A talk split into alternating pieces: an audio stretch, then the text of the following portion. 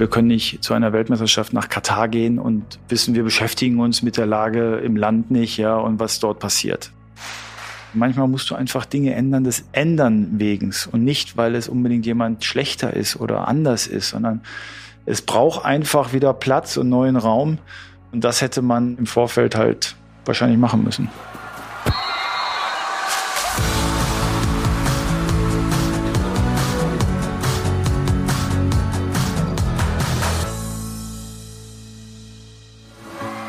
Mehr als ein Spiel.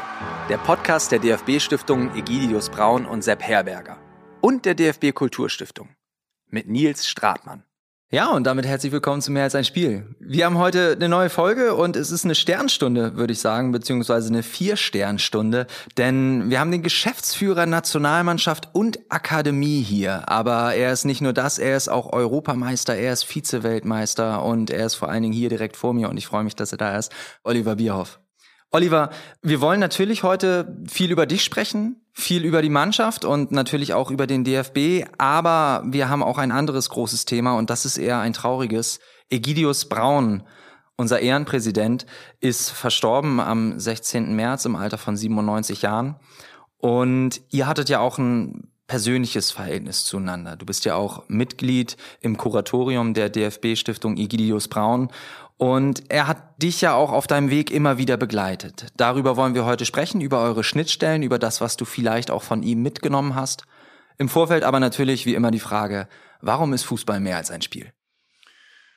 Naja, weil man einfach sieht, welche Kraft der Fußball auch hat, ähm, Menschen zusammenzubringen, Freude zu wecken. Nicht nur, wenn man ihn selber spielt, auch wenn man ihn zuschaut. Deswegen glaube ich, ist es natürlich im ersten Moment Sport, es ist Spiel, es ist natürlich auch Wettbewerb es ist Freude. Aber all das kann natürlich in Menschen viel mehr aussetzen und, und bewirken, was über das eigentliche Spiel hinausgeht. Und deswegen ist es ja auch so, auch in der Stiftungsarbeit, dass man immer wieder versucht, weil wir natürlich auch den Bezug zum Fußball haben wollen, den, den Fußball zu nutzen, um auch einfach ganz andere Ziele zu wecken, Selbstvertrauen zu stärken, ja, Freude zu bringen, Hoffnung. Äh, das sind ja alles Dinge, die da eine große Rolle spielen. Du hast es gerade angesprochen, diese Kraft des Fußballs und diese Möglichkeit eben Zusammenhalt auch zu bringen. Aktuell sind wir in einer Zeit, von der wir, glaube ich, alle gehofft hätten, dass sie so nicht wiederkommt, wo, glaube ich, der Zusammenhalt noch mehr gefragt ist in der Gesellschaft und, und auch im Fußball. Und wo jetzt ja auch in den letzten Tagen, in den letzten Wochen immer wieder auf den Fußball geguckt wurde. Wie positioniert sich äh, der Fußball, wie positionieren sich die verschiedenen Verbände im Angesichts dieses Krieges der Fußball hat sich sehr, sehr klar positioniert und ich glaube, das war gut und richtig. Trotzdem die Frage da, ist das eigentlich eine gerechtfertigte Anforderung an den Fußball, sich da positionieren zu müssen? Ist diese Macht, die der Fußball hat, ist das auch eine Verantwortung? Mit Sicherheit ist es eine Verantwortung, das hat sich natürlich in den letzten Jahrzehnten stark geändert. Ne? wobei wir, ich kann mich noch daran erinnern, wo wir 2004 mit Jürgen Klinsmann die Mannschaft auf die WM 2006 eingestimmt haben, dann haben wir ihn eigentlich auch so ein bisschen in die Geschichte des Fußballs äh, zurückgeholt. Und überlegen wir mal, welche Bedeutung die Nationalmannschaft 54, der Erfolg, der, der Gewinn des Weltmeistertitels nach diesen schweren Kriegsjahren und auch den Jahren darauf eigentlich wieder gemacht hat. Und äh, ich habe ja häufig auch sicherlich ein bisschen äh, marktscheuerisch, ein bisschen vermarktungstechnisch auch häufig gesagt, wir sind so das letzte Lagerfeuer.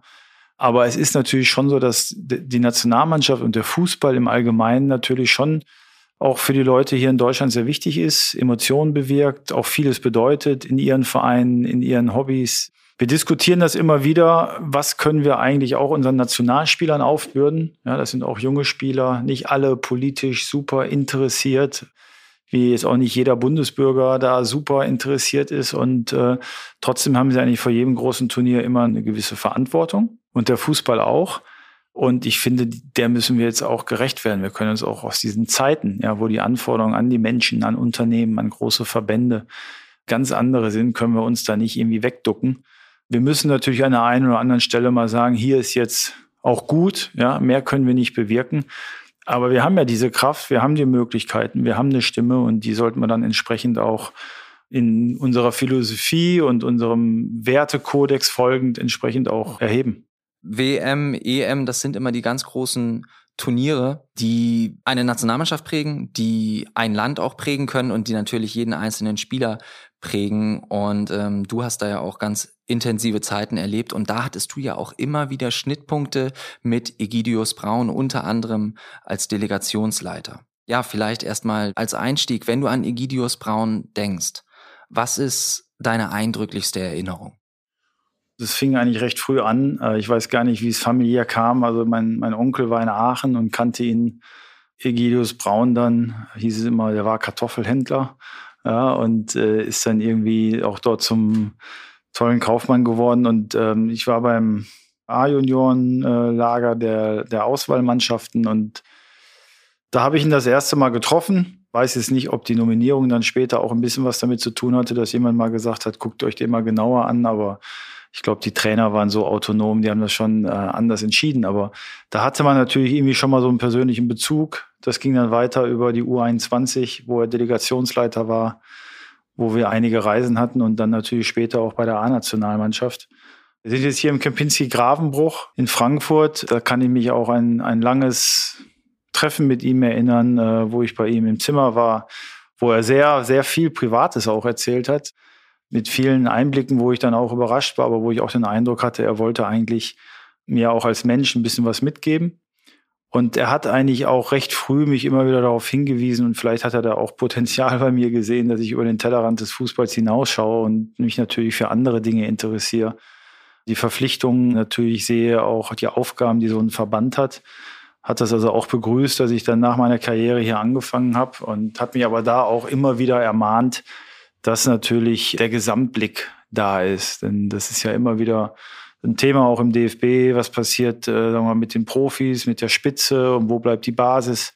Und das war mir immer sehr wichtig und ähm, habe ihn da als ja, sehr fröhlich äh, erlebt, aber auch an der einen oder anderen Stelle äh, konnte ich natürlich auch sehen, dass er auch sehr deutlich werden konnte. An was für Stellen konntest du das sehen? ja, wenn irgendwas nicht gepasst hat oder nicht so lief, dann konnte er auch in seinem Ton ein bisschen schärfer werden und dort auch die Leute fast zusammenstauchen. Ja, da war er was, schon. Was waren so Sachen, die ihn auf die Palme gebracht haben? Ach, das weiß ich jetzt gar nicht so genau. Aber es sind schon Dinge, die in Mannschaftsabläufen oder was natürlich, er war in der Delegation, wenn da Dinge nicht funktionierten oder nicht gut organisiert wurden, dann hat er natürlich da schon auch den Leuten seine Unzufriedenheit deutlich gemacht. Mhm. Du hast eben gesagt, ihr hattet dieses private Gespräch hier in diesem Hotel, wo wir uns jetzt gerade auch befinden. Du hattest das Gefühl, er wollte dir auch irgendwie was mitgeben. Was hat er dir denn mitgegeben? Ah ja, vieles, was ich dann nicht, nicht weiter erzählt, deswegen, weil es ein privates Gespräch war. Das andere natürlich auch, wie man, ähm, ja, so ein bisschen Lebensweisheiten, wie man natürlich darauf hingeht, wie man vielleicht auch im Alter auch auf gewisse Dinge achtet und, und, und sich ändern. Ich meine, es sind Dinge, die ich dann teilweise auch selber bei mir jetzt merke, dass ich natürlich bei der Nationalmannschaft in vielen jungen Spielern einfach auch auf ihrem Weg helfen will, indem man natürlich seine Erfahrungen wiedergibt, wie man mit Dingen umgeht. Dann schauen wir mal auf deine Erfahrungen. Du hast ja eben schon angesprochen, dass du eben da in den U-Nationalmannschaften unterwegs warst, da eben auch Egidius Braun als Delegationsleiter hattest. Du hattest ihn auch als Delegationsleiter 1996 bei der Europameisterschaft musst du mir sagen, ob es stimmt, aber ich würde sagen, die ja auf, auf ganz, auf ganz, ganz hohem Niveau dann dein Durchbruch war. Du bist vier Monate, glaube ich, vorher erst so richtig zur Nationalmannschaft gestoßen, warst während des Turniers auch eigentlich eher Ergänzungsspieler und dann kommst du gegen Tschechien, machst das erste Tor, machst dann das, das Golden Goal. Was war das für eine Stimmung für dich, in diesem Finale erst auf der Bank zu sitzen, nicht eingreifen zu können, zurückzuliegen und dann reinzukommen und eben dann auch in diesem Moment aber natürlich die riesige Verantwortung zu bekommen, okay, du bist Stürmer, ihr liegt hinten, es liegt in sehr, sehr großem Maße an dir, dieses Spiel jetzt nach Möglichkeit zu drehen. Die Verantwortung habe ich glücklicherweise nicht gespürt oder ich habe sie mir nicht auferlegt, war eher eigentlich andersrum, dass ich gesagt habe, es gibt hier nichts mehr zu verlieren. Ja, und das ist irgendwo wir haben ja gesehen, dass wir nicht so richtig ins Spiel reinkamen, keine richtigen Chancen kreieren konnten. Und ich sagte, es kann eigentlich nur besser werden. Also das war eigentlich in dem Sinne auch ein Vorteil. So ein Turnier ist für alle Spieler immer eine besondere Herausforderung. Ob du viel oder wenig spielst, du bist halt 24-7, bist du beschäftigt, bist du fokussiert, bist im Rampenlicht. Teilweise bei den Turnieren sind wir sieben Wochen am Stück dann zusammen, 60 Personen. Damals noch nicht so freizeitorientiert, wie wir es dann heute teilweise gestalten. Also man war dann doch sehr viel auf den Zimmern, hat mal Karten gespielt. Ich glaube, Guido Braun hat auch mal hin und wieder beim Skat mitgespielt. Ja, war, war teilweise auch eine langatmige Zeit und wenn du dann natürlich nicht immer spielst, ist das auch nicht immer einfach. Aber es war mein erstes Turnier. Es war natürlich schon interessant. Die Stimmung in England war natürlich überragend, also auch das Halbfinale. Und ich habe das dann für mich eigentlich so auch vor dem Finale so positiv mitgenommen, dass ich sage, das ist jetzt schon mal ein Erfolg, hier dabei zu sein und hätte es gehofft, mehr zu spielen, aber deswegen geht die Welt nicht unter.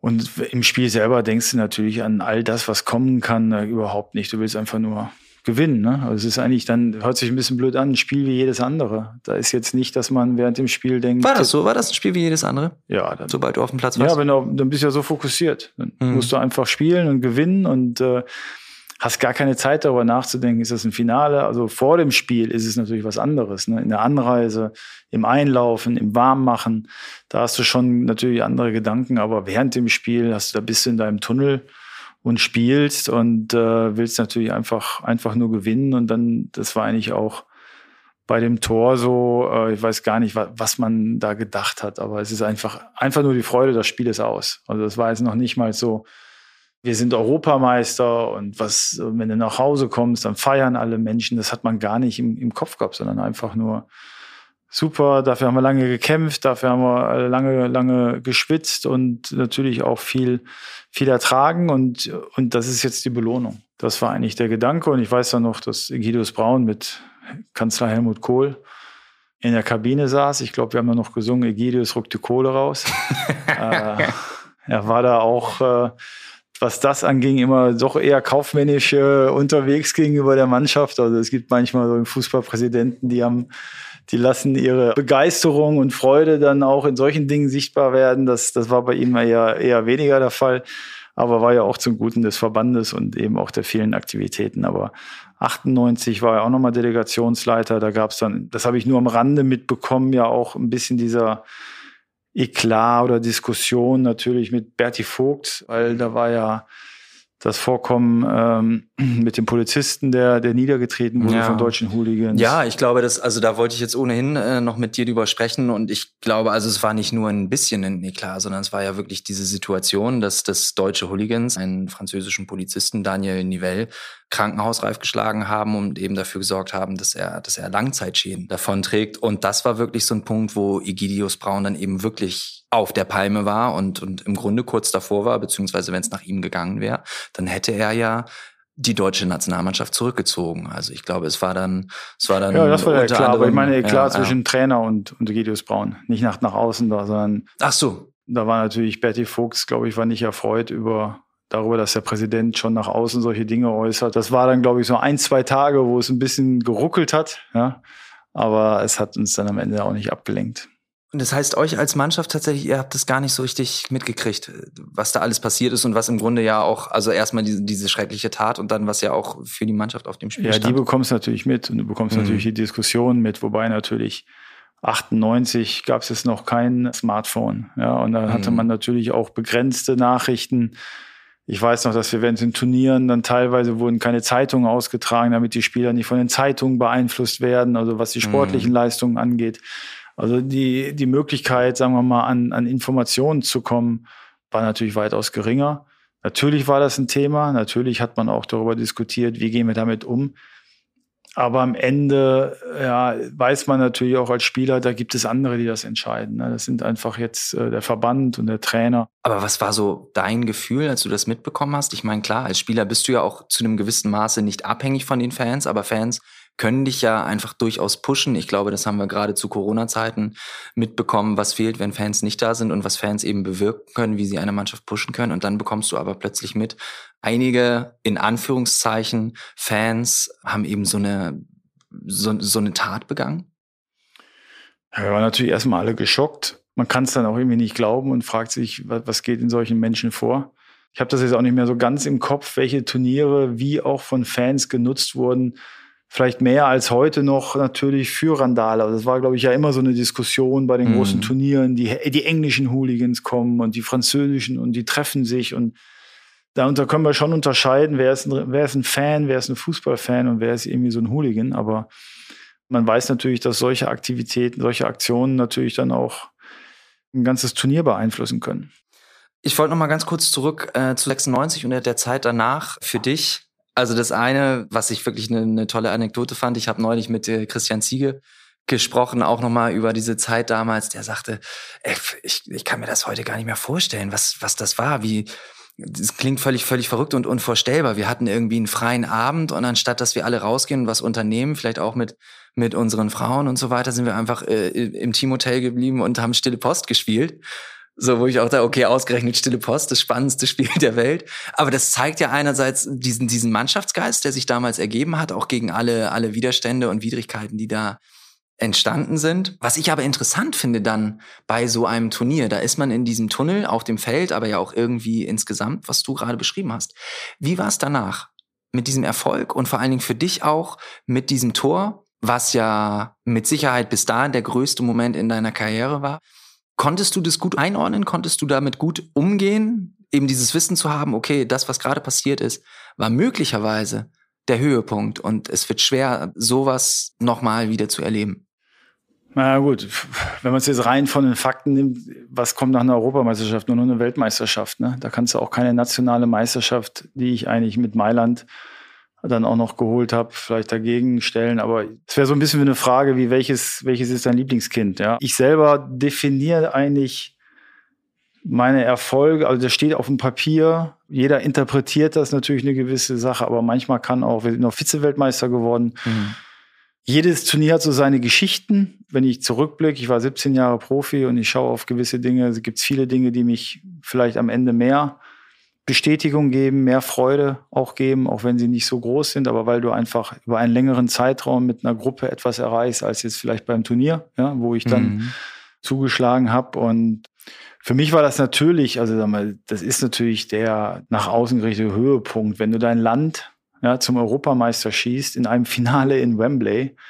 Also ich meine, ich hab, bin jetzt echt dankbar, dass ich als Spieler das Finale in Wembley habe, als Manager das Finale in, in Maracana Weltmeister. Also ja, ich meine, sorry, es geht eigentlich äh, kaum besser und da ist man natürlich dankbar, aber es gibt natürlich vieles danach und ich bin eigentlich auch froh. Ich habe, glaube ich, dann nach dem 96er Länderspiel bis zum Jahr 2000 jedes Länderspiel gemacht.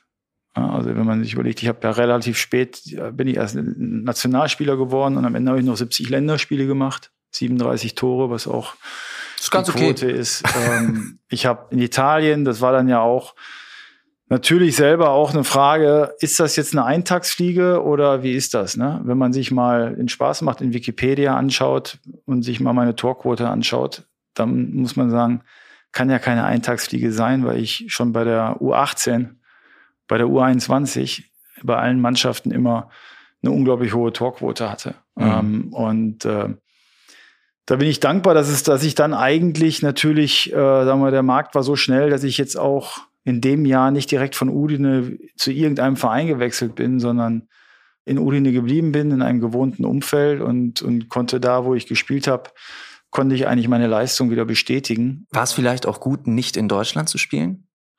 Ich habe sehr gerne in Italien gespielt. Ich bin 91 nach Italien. Das, das war das Paradies. Das war das mhm. absolute Mekka des Fußballs. Alle internationalen Weltstars spielten in Italien. Und das ging eigentlich bis zum Ende der 90er Jahre. Und in der ganzen kompletten Zeit habe ich in Italien gespielt und hatte eigentlich nie das Bedürfnis, wieder in Deutschland zu spielen, weil einfach die, die Liga unglaublich interessant war, die Topstars da waren.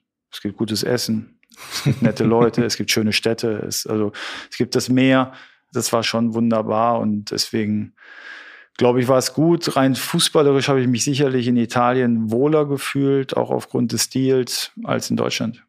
Du hast dann, du hast es gesagt, du hast dann eben noch 70 Länderspiele gemacht. 2002 war dann ein letztes Länderspiel im Finale der Weltmeisterschaft, wo ihr Vize-Weltmeister geworden seid, gegen Brasilien. Stand vorher schon fest, dass, dass das dein Rücktritt wird? Dass das damit durch ist? Ja, ja. Also das hatte ich ja auch vorher bekannt gegeben und ähm, mhm. das war irgendwie, habe ich natürlich, war was für mich schon klar, genauso wie mein Karriereende ist, frühzeitig zu machen. Manchmal weiß ich nicht, ob es ob es nicht verkehrt war, weil man natürlich ständig darauf angesprochen wird und ständig irgendwie sagt, das ist sein letztes Spiel und irgendwo. Ich wollte aber einfach auch dieses Turnier, wo ich jetzt ja auch nicht gesetzt war, einfach für mich genießen, mitnehmen, ganz bewusst. Äh, hab mich auch gefreut. Marco Bode war ja auch dabei, der hatte mich schon bei der U21 eng begleitet, haben viele Dinge gemeinsam gemacht und auch empfunden. Und so haben wir dann eigentlich auch die Zeit da in Asien aufgenommen. Du hast dann einen Rücktritt verkündet und zwei Jahre später warst du dann quasi zurück beim äh, DFB, allerdings eben nicht mehr als äh, Spieler, sondern auf Funktionärsebene. Und dann begann eine wahnsinnig prägende Zeit. 2004 war ja für die Nationalmannschaft so ein Tiefpunkt mit der EM in Portugal und man hatte das Gefühl, okay, alles muss anders gemacht werden, alles muss neu gemacht werden. Wir haben diese, diese Heim-WM vor der Tür 2006 und es passierten dann ja auch unheimlich viele Umstrukturierungen. Die ganze Nachwuchsarbeit wurde neu strukturiert. Ich habe selber davon noch profitiert durch die äh, Stützpunkttrainings und so weiter. Und dann begann nach diesem Tiefpunkt eine lange, aber stetige und riesige Erfolgsgeschichte mit dem Höhepunkt dann am Ende 2014. Wie hast du das erlebt? Du bist ja im Grunde gemeinsam mit der Mannschaft gewachsen sehr intensiv und eng habe ich es natürlich erlebt. War, bin auch stolz darauf, dass ich das mit begleiten konnte. Ich meine, kommen natürlich viele Dinge zusammen. Erstmal die WM im eigenen Lande, eine gewisse Begeisterung. Also das Sommermärchen hat uns natürlich dann ein bisschen getragen. Die Begeisterung für den Fußball in Deutschland. Alles wäre auch ohne Jürgen Klinsmann nicht möglich gewesen. Das muss man einfach sagen wenn man mal genauer hinschaut, so wahnsinnig viel haben wir ja auch nicht geändert. Also wir haben trotzdem immer noch drei Physios, wir haben trotzdem immer noch einen Mediziner und wir haben einen Koch und das, also was halt geändert wurde, war die Art und Weise, wie man mit den Leuten kommuniziert hat, mit den Spielern, wie man an sie herangegangen ist. Wir haben die Athletik natürlich in den Vordergrund gestellt. Yogi hat dann später eher die, die Taktik und die, die technischen Aspekte in den Vordergrund gestellt. Aber es ging natürlich ein Ruck durch der wäre ohne Jürgen irgendwie nicht möglich gewesen. War natürlich auch ein, im Rückblick, denke ich mir, ein ganz schönes Himmelfahrtskommando. Und ich hatte mich eigentlich auf diesen Job auch gar nicht, also ich hatte ihn jetzt nicht im Plan. Ich hatte eigentlich die, die nach 2003, wo ich aufgehört hatte, hatte ich Anschlussverträge auch als Markenbotschafter bei Nike, habe im Fernsehen gearbeitet und wollte mich einfach mal umschauen und auch mal nach 17 Jahren Fremdbestimmtheit das Ding selber machen. Also vom Prinzip war mir das gar nicht recht, dass ich 2004 wieder im Rampenlicht stand, schon wieder irgendwo in der Pflicht stand. Aber ich wusste natürlich, wenn ich das nicht machen würde und die WM kommt 2006, ich würde eigentlich oben auf der Tribüne kotzen, dass ich nicht da mitmache und mitwirke. Ne? Jürgen und ich haben das, sind das sehr offen und ehrlich angegangen und haben gesagt, was würden wir eigentlich aus unserer Erfahrung? Und wir beide haben ja auch viel im Ausland gespielt. Er hat auch, wie ich, in Frankreich noch gespielt. Was würden wir eigentlich anders machen? Und das sind wir dann auch sehr konsequent angegangen. Ich würde mal sagen, 2006 und 2008 war es wirklich noch harte Arbeit durch natürlich, weil wir die Qualität der Spieler natürlich von 2004 ein bisschen mitgeschleppt haben und viel von der Disziplin und Begeisterung gelebt haben. Aber dann natürlich mit der Generation 2010 war es natürlich, man kann so sagen, fliegt die Kuh. Ne? Das war dann wirklich Spieler, die äh, ein, ein Mesut, ein Sammy Kedira, ein Mats Hummels, ein Jerome Boateng, ein Manuel Neuer, ja, Benny Höwe, das war dabei. Also es, es gab so viele Spieler, die einfach fußballerisch genial waren, die, die wirklich hohe Qualität hatten, die schon in ganz jungen Jahren auch auf höchstem Niveau gespielt haben. So dass eigentlich auf dem Weg 2014 fast, fast eine Konsequenz war und das hatte sich angedeutet und hat unglaublich viel Spaß gebracht. Ich kann mich an Trainingseinheiten erinnern, äh, öffentlich mit 40, 50.000 Zuschauern. Begeisterung war da und äh, ich finde auch, wenn man sich überlegt, die hat von 2004 bis 2018 angehalten. Finde es immer witzig, wie selbst sogenannte Experten oder Medienexperten behaupten, seit 2014 gab es nichts mehr. Also mhm. 2017 haben wir noch den Confed Cup gewonnen und kein einziges Länderspiel. Wir haben alle Länderspiele gewonnen. Und die 2021 ja, und 2018 haben wir gegen Spanien im März vor der WM gespielt und da haben alle gesagt, das sind übrigens die beiden Top-Mannschaften der Welt, wie sie Fußball spielen. Also das wird dann auch ein bisschen wieder, wie, wie es häufig ist, schwarz-weiß gesehen, aber sagen wir mal, bis zur WM in Russland war das eigentlich ein Traum und ähm, da muss man auch mal so ein bisschen zwei, drei schwierigere Jahre akzeptieren. Was ich ganz interessant fand, und da spanne ich jetzt einen Bogen von 98 zu 2014. Wenn ich mir die Weltmeistermannschaft von 98 von Frankreich anschaue, dann ist das eine Mannschaft, die geprägt war von Multikulturalität, von Spielern, die ganz viele verschiedene Hintergründe hatten, ganz viele verschiedene Wurzeln. Und so sind sie auf, auch aufgetreten, hatte ich das Gefühl. Und ganz ähnlich war es 2014. Ihr wart insgesamt eine Mannschaft, die, die eben ganz interkulturelle äh, Hintergründe hatten. Und ihr habt auch einen Fußball gespielt, der eben nicht mehr dieser klassische deutsche Fußball war, wie man ihn kannte von 96 und von 2002, was ja durchaus äh, erfolgreich war und dynamisch war, äh, diese, diese deutschen Tugenden hatte, Ehrgeiz, Ausdauer, Kraft. Und es war aber plötzlich so eine Leichtigkeit drinne. Kommt das auch von diesen Spielertypen oder kam das durch eure Arbeit im Nachwuchs und eben wie ihr diese Mannschaft zurechtgelegt habt? Einmal kommt es natürlich aus den Spielertypen und natürlich der Migrationshintergrund spielt eine Rolle, ne, weil sie ein bisschen verspielter sind, andere Mentalitäten haben, auch in der Art, wie sie Fußball spielen wollen. Äh, und das Zweite war natürlich dann auch trotzdem das Greifen der Maßnahmen, die man im Jahr 2000 gestartet hat. Ne? Also man hat ja mit 2000 auch gestartet, mehr Wert auf Technik zu legen, mehr Wert auf Dribblings, mehr Wert auf Agilität und das gepaart. Ja, wir hatten ja auch noch Mario Götze und andere Schürle und, und andere Spieler, die technisch gut waren. Äh, Toni Kroos, die äh, keinen Migrationshintergrund haben. Also ich sag mal, dieser Mix zwischen Vielfalt und eben auch hervorragende Ausbildung in den, in den Vereinen. Eine sehr prägende Aktion von, von Egidius Braun war eben auch, ich habe es angesprochen, diese Gründung des Hilfswerks, diese Mexiko-Hilfe, die bis heute wichtige Arbeit macht. Du warst zweimal schon da und die auch insofern prägend war, als dass es immer wieder Folgeaktionen gab. Und 2014 habt ihr eben auch eine andere Hilfe gestartet, die Sonios Giglianzas, die auch aktuell noch läuft. Wie entstand da die Idee? War das noch ein Erbe von Egidius Braun? Ja, also erstmal hat er immer dafür Werbung gemacht und ich weiß auch, dass ich jetzt über eigentlich von Anfangszeit meiner Nationalmannschaft, dass ich immer Geld gespendet habe, weil er immer dafür Werbung gemacht hat und gesagt, das kommt äh, zugute und es geht auch eins zu eins das Geld hinüber und man will das auch kontinuierlich unterstützen. Da hat er mir mit sehr viel Leidenschaft und Begeisterung, fast mit Tränen in den Augen, berichtet, was dort alles passiert und sich natürlich gefreut, wenn auch dann, ich weiß gar nicht, 10, 15 Jahre später Kinder auf einmal nach Deutschland kamen, die von dieser Hilfe, sagen wir mal, profitiert haben.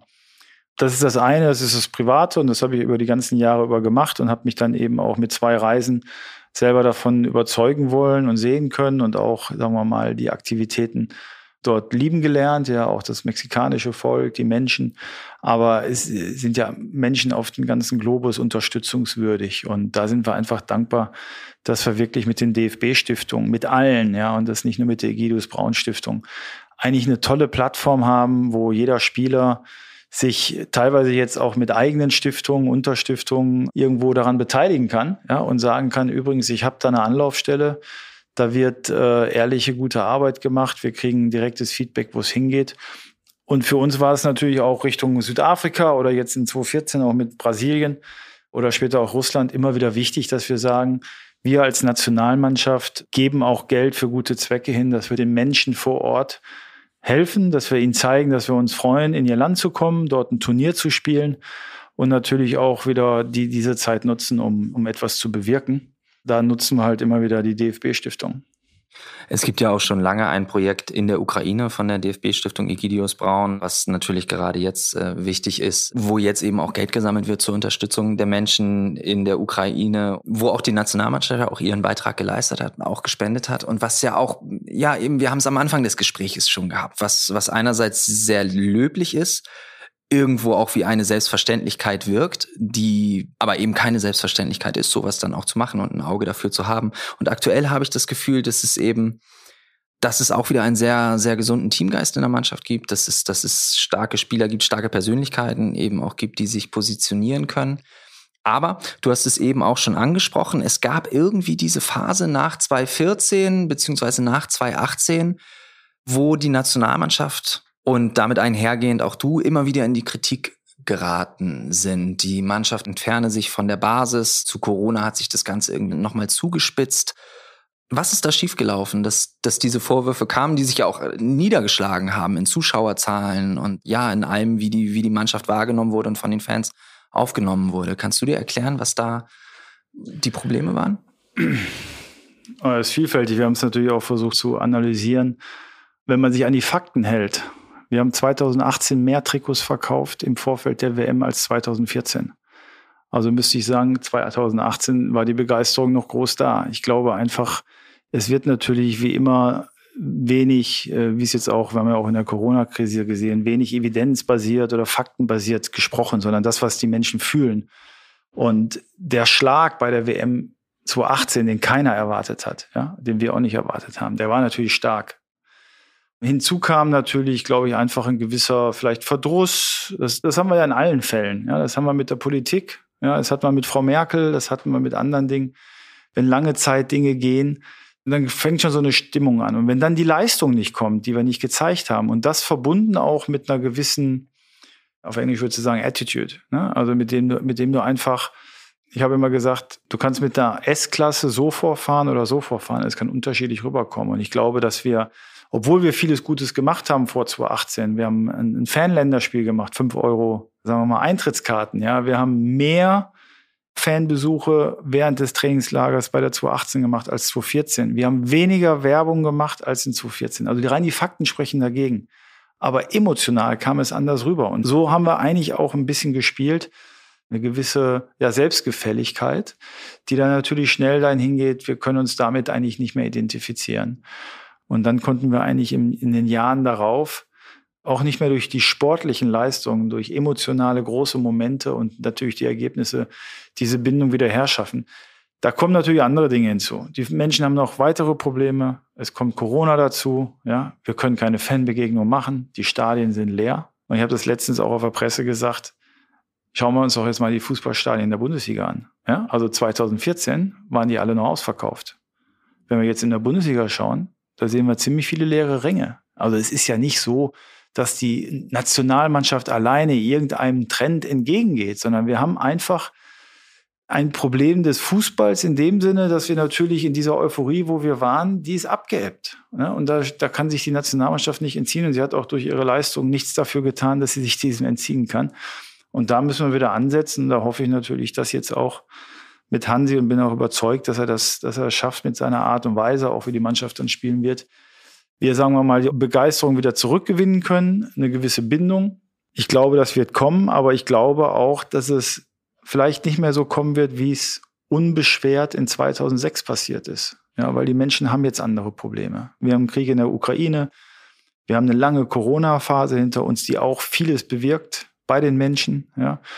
Die ganze Welt ist ein bisschen in Aufruhr und da kann natürlich der Fußball eine gewisse Hoffnung geben, aber es ist natürlich trotzdem, glaube ich, auch in den Köpfen der Menschen viele andere Probleme noch enthalten. Ja, absolut. Und die dringen ja auch irgendwo in die Mannschaft. Ich meine, jetzt gerade ist es so, dass Deutschland versucht, die Politik versucht, aus den Gaslieferungen mit Russland rauszukommen. Jetzt gerade war äh, Herr Habeck drüben in Katar, um einen Deal auszuhandeln für, für Lieferungen von dort. In Katar ist jetzt auch die kommende Weltmeisterschaft. Und hier im Teamhotel hattest du jetzt gerade auch Human Rights Watch und Amnesty International, die euch hier auf den neuesten Stand gebracht haben. Wer war denn da bei dem Treffen dabei und worum ging es genau für euch? Also für uns geht es erstmal darum, natürlich Informationen zu sammeln, sich ein Bild zu machen. Also wir können jetzt, wenn wir wieder auch daran gehend, welche Bedeutung hat der Fußball? Wir können nicht zu einer Weltmeisterschaft nach Katar gehen und äh, wissen, wir beschäftigen uns mit der Lage im Land nicht, ja, und was dort passiert. Das ist das eine. Deswegen hab, bin ich schon bei meiner letzten Katar-Reise, habe ich äh, den deutschen Botschafter getroffen, ich habe die ILO getroffen, es ist die International Labour Organization, die sich halt dort auch über die Arbeitsrechte und Arbeitsbedingungen immer wieder Berichte schreibt. Ich habe auch auf der anderen Seite auch mit der Qatar Foundation gesprochen, die auch interessante Projekte natürlich machen mit Frauen, mit behinderten Kindern. Jetzt galt es bei dem Treffen, bei dem auch der neue Präsident Bernd Neuendorf da war, die Generalsekretärin Heike Ulrich. War die Mannschaft auch dabei? Die Mannschaft, der gesamte Betreuerstab. Es ging eigentlich am, am ersten Schritt um die Mannschaft. Ne? Also das mhm. war eigentlich das Entscheidende, dass die Spieler mal jetzt von Seiten der Menschenrechtsorganisationen einfach erfahren, was bedeutet nochmal Menschenrechte im Allgemeinen und wie sieht es eigentlich in der Situation in Katar aus? Weil natürlich wir alle dann trotzdem immer sagen, wir hören von Baustellen, wir hören von schweren Bedingungen, aber wir können das vielleicht gar nicht so ganz genau einordnen. Und das war jetzt mal ein erster Auftakt. Wir werden das äh, immer wieder aufgreifen, auch in den Juni-Länderspielen, werden das auch in verschiedenen Runden diskutieren, damit die Spieler wirklich dann auch, äh, sagen wir mal, ein klares Bild im November haben, wenn wir zur WM gehen. Es wird sicherlich natürlich auch um die Dynamik gehen in so einem Kader und wie so eine Mannschaft zusammenfindet. Und du hast vorhin schon gesagt, dass Hansi Flick natürlich einer ist, der bei den Bayern in wahnsinnig beeindruckender Weise gezeigt hat, wie er eben eine Mannschaft zusammenfügen kann, die im Vorfeld bei den Bayern nicht mehr wie eine Mannschaft gewirkt hat, sondern die gewirkt hat wie verschiedene Einzelteile, verschiedene Interessengruppen. Und ich glaube, das ist auf jeden Fall ein Punkt, der ihn unheimlich befähigt, Nationaltrainer zu sein, weil es immer darum geht, verschiedene Interessengruppen, verschiedene Spieler zusammenzubringen auf dem Platz.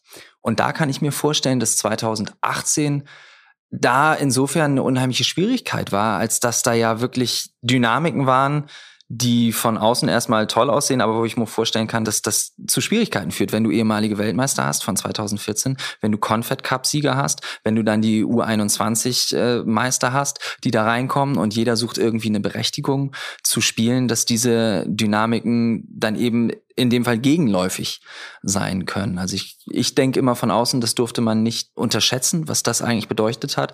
Plus dann natürlich eben, wir haben die Kultur, Multikulturalität angesprochen, die sich da dann natürlich in einer unheimlich schwer zu einzuordnenden Weise gezeigt hat. Im Vorfeld, kurz davor, dieses Foto mit Erdogan, wo diese Multikulturalität, die unheimlich wichtig war für diese Mannschaft, die eine tolle Dynamik reingebracht hat, wo da plötzlich Schwierigkeiten auftraten und von außen ganz stark rangetragen wurden und so auf die Mannschaft eingeprasselt sind.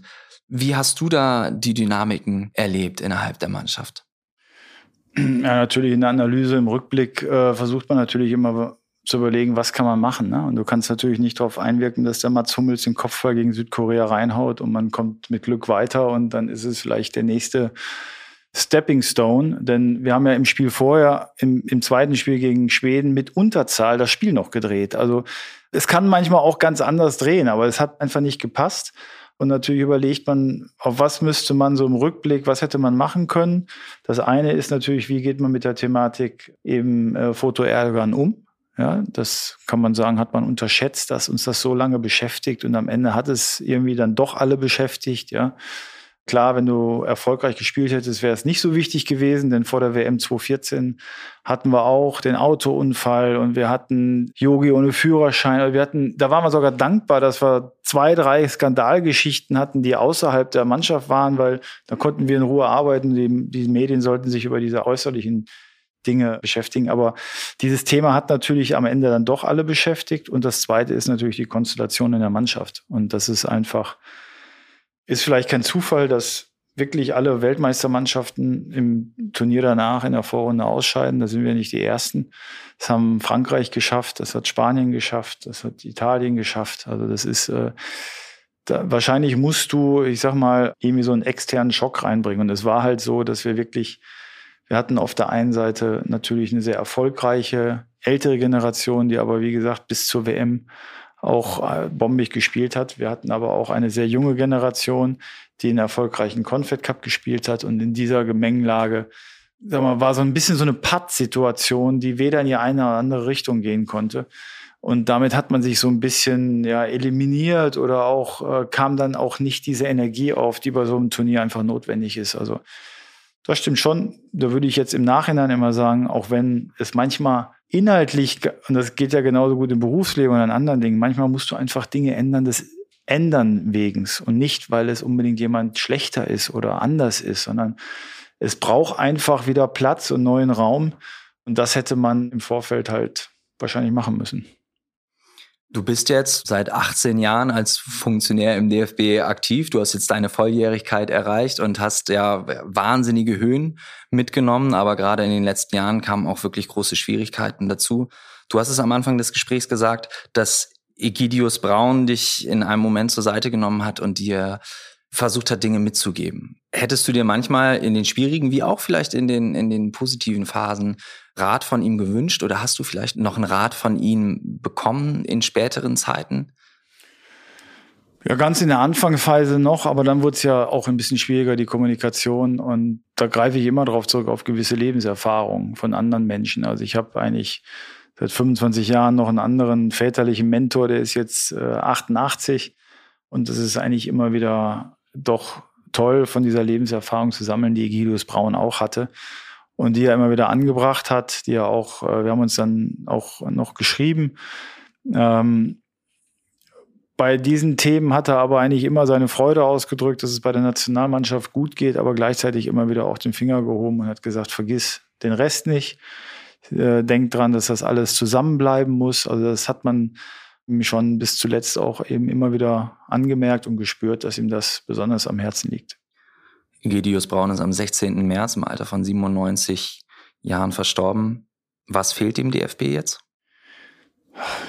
Was fehlt ihm? Ich meine, die Erinnerung bleibt ja. Ja, und die Erinnerung an ihn, auch wo er tätig war, wo er aktiv war, die war ja auch schon noch zu seinen Lebzeiten gegeben und geprägt. Die letzten Jahre hat er sich ja schon auch zurückgezogen, wobei bei der öffentlichen Trainingseinheit in Aachen hatte ich ihn nochmal gesehen, da haben wir uns sehr gefreut. Und natürlich auch das ganze Umfeld weiß ich, dass immer noch wieder Aktionen und Initiativen gestartet wurden, weil man auch sich innerlich mit ihm verbunden fühlte. Ne? dadurch, dass ja die Egidius Braun Stiftung existiert, existiert auch immer wieder seine Gedankenwelt, seine, seine Wünsche, seine Philosophie. Und äh, natürlich gibt es die Person physisch jetzt nicht äh, mehr, aber man kann sich immer wieder schön daran erinnern. Du hast die Projekte angesprochen, die ihr gestartet habt in äh, Südafrika, in Brasilien, das habe ich reingebracht, und in Russland. Ist für Katar schon was geplant? So konkret noch nicht. Wir sind jetzt gerade am Überlegen, ob wir was finden. Jedes Land ist ja besonders. Auch da haben wir mit Amnesty und Human Rights Watch gesprochen und da haben wir noch ein bisschen Zeit, aber wir werden auf jeden Fall Aktionen starten und auch Geld in die Hand nehmen, um Richtung Menschenrechte etwas zu bewirken.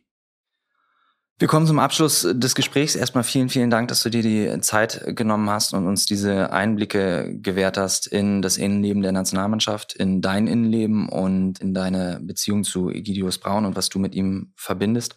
Und du hast es gerade schön gesagt, er ist jetzt nicht mehr da, aber die Erinnerung bleibt. Wir haben darüber gesprochen, du bist seit 18 Jahren beim DFB, du hast dir definitiv eine, eine sehr, sehr lange Phase geprägt. Du hast natürlich auch als Spieler den DFB und vor allen Dingen die Nationalmannschaft ja in emotionalster Weise und erfolgreichster Weise geprägt. Was soll man irgendwann von dir in Erinnerung behalten? Was Bleibendes in dem Sinne lassen, das nicht deswegen, dass es mit meinem Namen nach Hause geht, aber ich sehe eigentlich meine Verpflichtung darin, auch dem Fußball zu dienen und diesem Verband auch nach vorne zu bringen. Hat mir nicht immer viel Freude gemacht, weil ich natürlich da auch dann eine gewisse Linie verfolge. Aber wenn man sieht, dass wir jetzt die Akademie aufgebaut haben, ja, wir haben die Nationalmannschaft nach 2004 wirklich auf ein starkes Fundament gebracht. Also ich bin beim DFB angefangen mit 100 Mitarbeitern, jetzt haben wir 450 Mitarbeiter. Wir haben 100 Millionen Umsatz gemacht, jetzt haben wir 400 Millionen Umsatz. Wir haben starke Mannschaften, wir haben ähm, ein neues Zuhause gebaut, ja, auch das ist auf meine Initiative hingewachsen, hat lange gedauert. 2009 habe ich es das erste Mal genannt. Jetzt sind wir gerade eingezogen. Bin davon überzeugt, dass das so diese sportliche Heimat des Verbandes auch diesen Verband wieder für die Zukunft besser aufstellt. Wir interessante Inhalte dort spielen können und auch unserer ja, Pflichten aus der Satzung nachkommen können, nämlich den Fußball zu entwickeln, für die Ausbildung zu sorgen, für die vielen Menschen und sie auch zusammenbringen. Also das wird mir schon reichen und am Ende natürlich einfach, äh, dass wir eine gute Zeit hatten. Dass jemand mit Freude und Spaß darauf zurückschaut und natürlich vor allen Dingen natürlich die Menschen, mit denen ich eng zusammengearbeitet habe, dass sie einfach ein gutes Bild von mir haben und auch gesagt haben, das hat Spaß gebracht und das war immer auch ein ehrlicher, loyaler und, und saubere Zusammenarbeit. Vielen Dank. Bitte, bitte. Ja, und das war's schon wieder. Neue Folge mehr als ein Spiel. Mir hat's riesen Spaß gemacht. Ich hoffe, euch auch. Und äh, wir werden natürlich verfolgen, wie sich die Mannschaft jetzt entwickelt und wie es dann am Ende laufen wird in diesem Weltmeisterschaftsjahr. Nicht nur auf dem Platz, sondern wir werden natürlich auch schauen, wie sich das Ganze neben dem Platz entwickelt. Und selbstverständlich werden wir Egidius Braun in Erinnerung behalten. Wir werden auch Oliver Bierhoff in Erinnerung behalten. Er kann mitprägen, wie, wie, wie er diese Erinnerung gestaltet. Er hat uns ja schon einen kleinen Einblick dazu gegeben.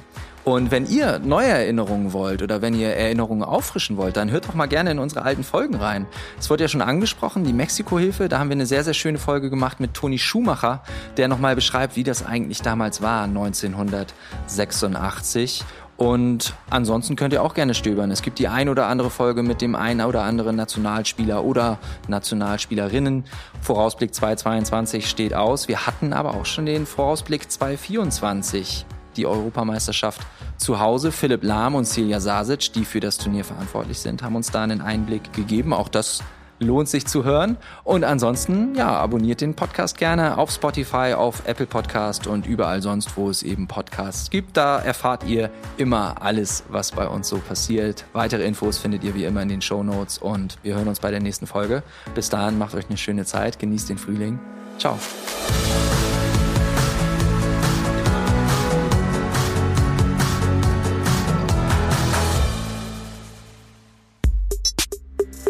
Mehr als ein Spiel, der Podcast der DFB Stiftungen ist eine Produktion von Maniac Studios.